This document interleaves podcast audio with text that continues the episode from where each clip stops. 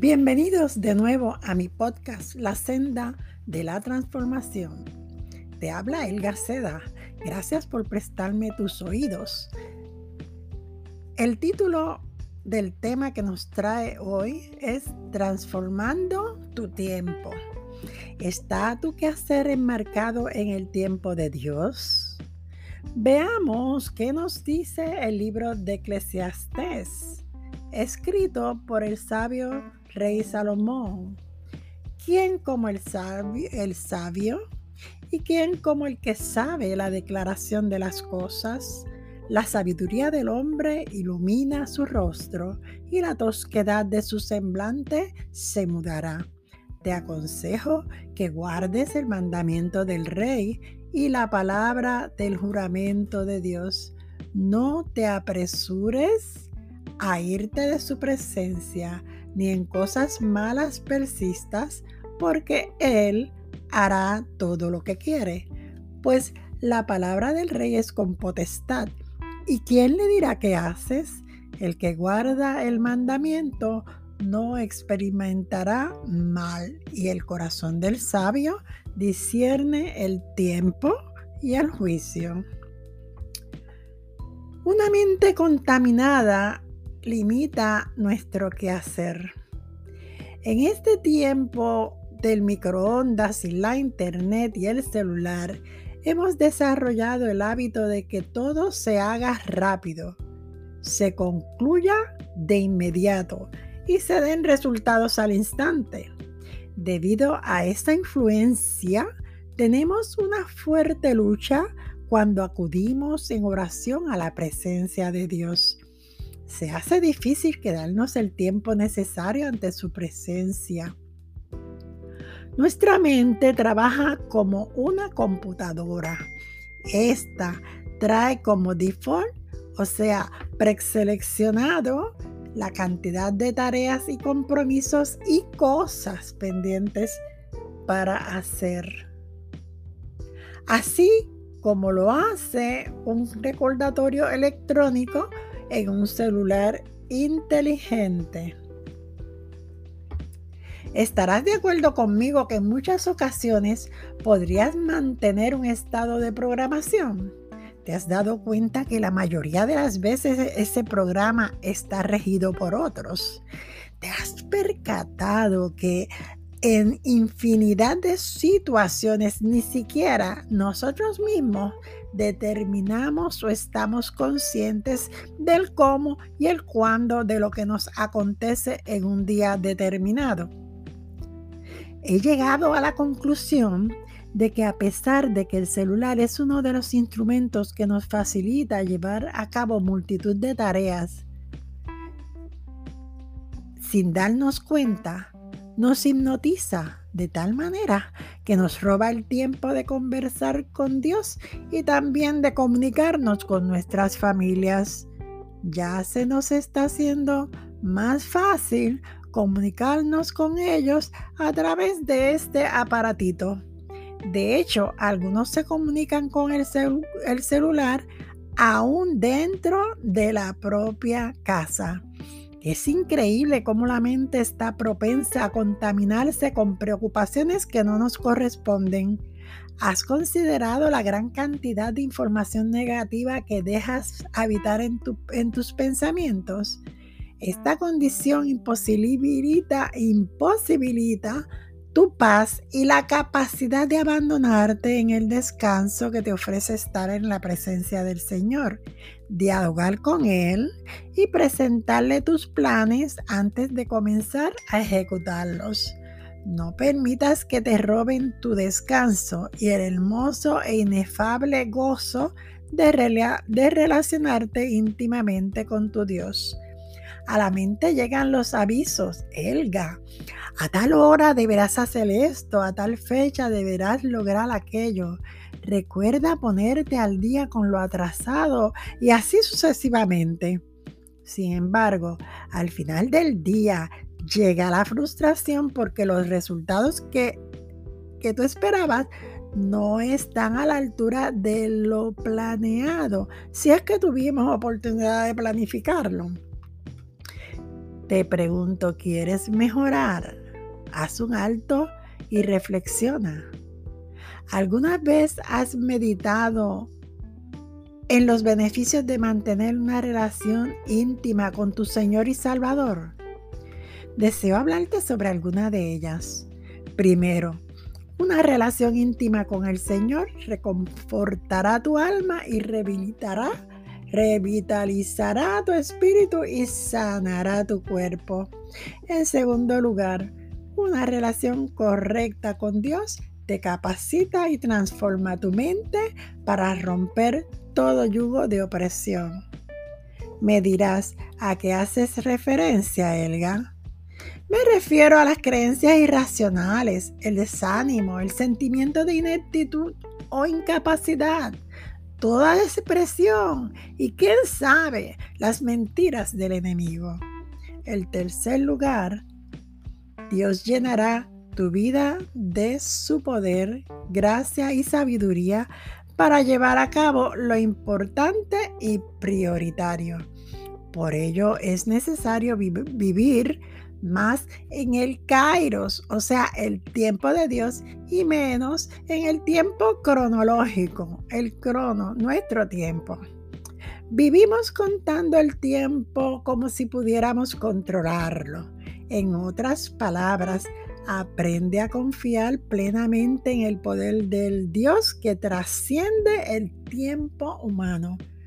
Cuando mi día se inicia en el orden de Dios, he podido experimentar una mejora sustancial en el uso de mi tiempo. Mira cómo cambia el panorama cuando al fin decides mejorar tu relación con Dios.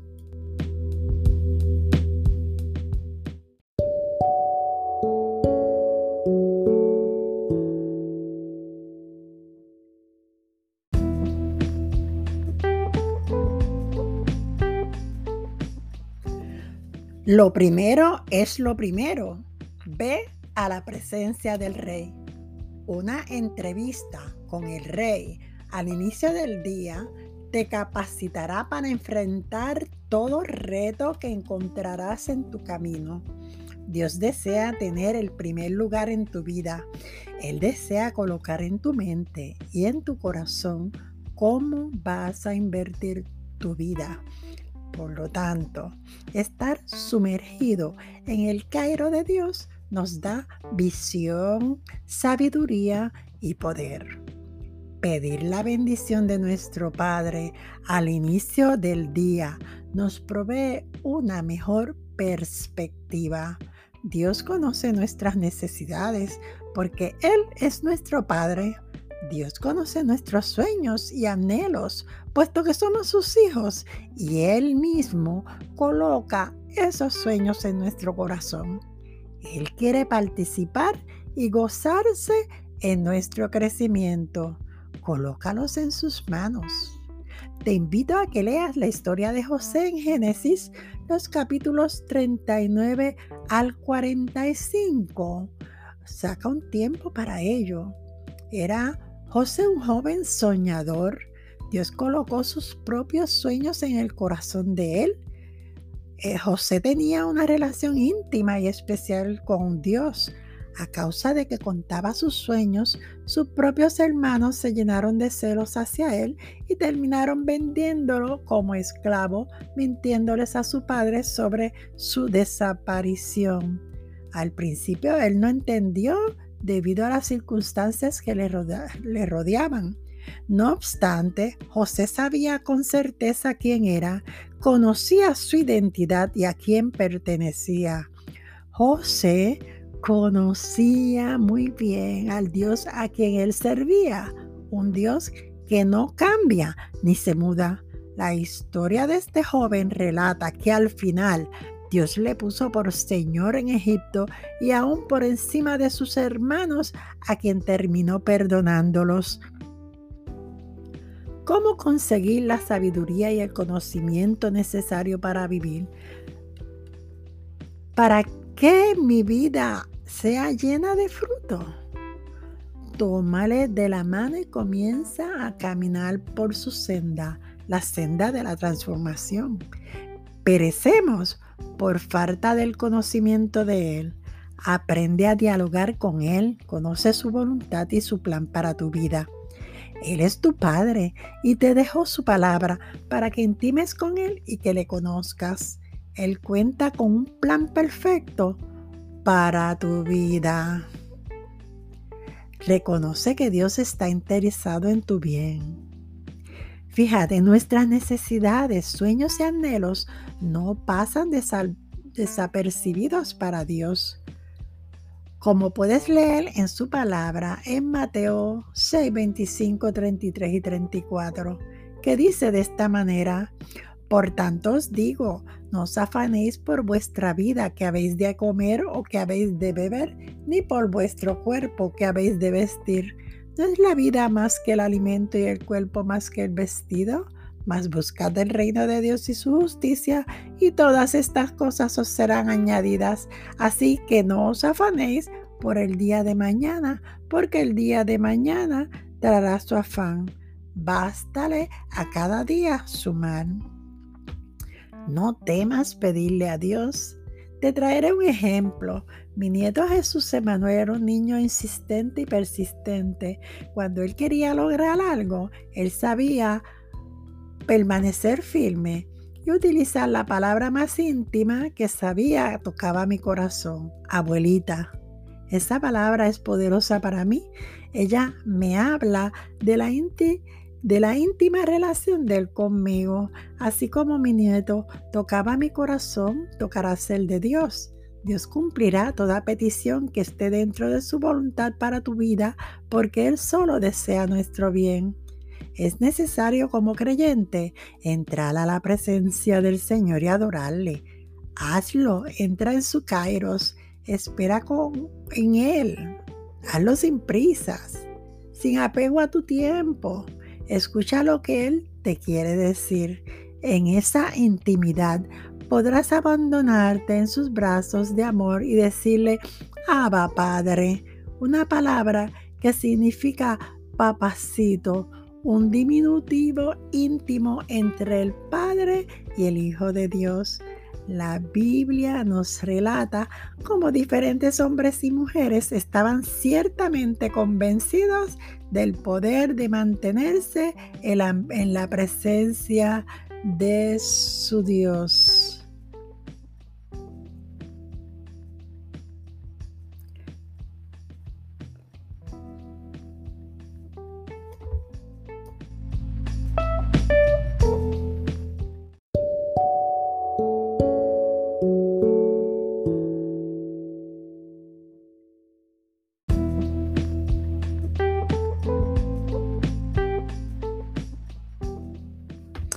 La Biblia encontramos estos pensamientos de sabiduría exclamados, por ejemplo, por David.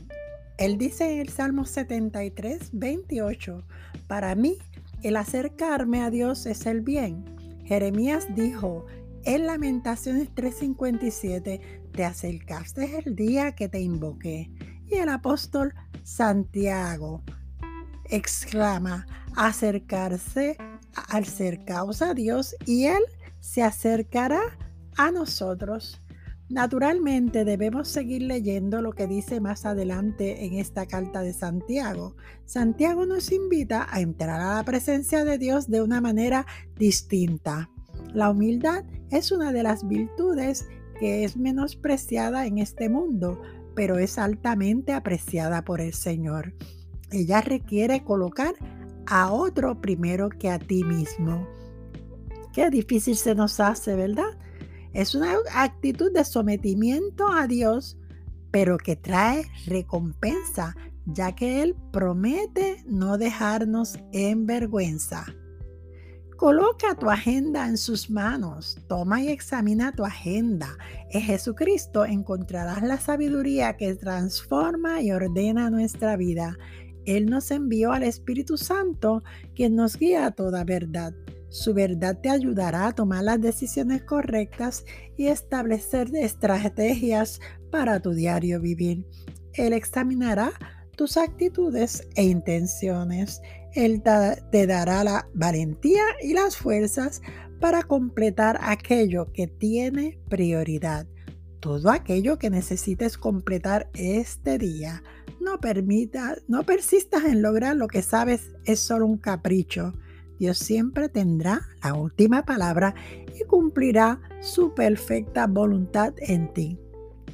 No existe el suficiente tiempo para alcanzar la obra que se hace en este mundo. Las obras de Dios, entre ellas el sentido de la vida, no pueden ser desentrañadas por el intelecto humano, aun cuando se trabaje en ello día y noche, no lo podrá lograr. Solo en Dios y su palabra encontramos la sabiduría. Santiago 3, 17, 18 nos dice también, pero la sabiduría que es de lo alto es primeramente pura, después pacífica, amable, benigna, llena de misericordia y de buenos frutos, sin incertidumbre ni hipocresía. Y el fruto de justicia se siembra en paz para aquellos que hacen la paz. Si no lo entienden en esta versión, en otra versión de la Biblia nos lo expresa con más claridad. Y dice así, sin embargo, la sabiduría que proviene del cielo es ante todo pura y también ama la paz. Siempre es amable y dispuesta a ceder ante los demás. Está llena de compasión y del fruto de buenas acciones. No muestra favoritismo y siempre es sincera. Y los que procuran la paz sembrarán semillas de paz y recogerán una cosecha de justicia. Como un último consejo y concluyendo, no te desanimes, procura que la obra de tus manos mantenga las características que nos ilustra la palabra de Dios. Estas son las intenciones puras, una actitud pacífica, llena de perdón. Colócate en el lugar de los demás sin temor ni doble intención. Como resultado, el fruto de la justicia será la recompensa para ti y los que se encuentran bajo tu cuidado. Te exhorto a permitir que tu tiempo sea transformado. Te invito a caminar de la mano de Dios por su senda de la sabiduría. Te invito a continuar la próxima semana con Elga Seda en mi podcast la senda de la transformación. Dale share. Caiga como la lluvia mi enseñanza y como rocío mi discurso en tu corazón.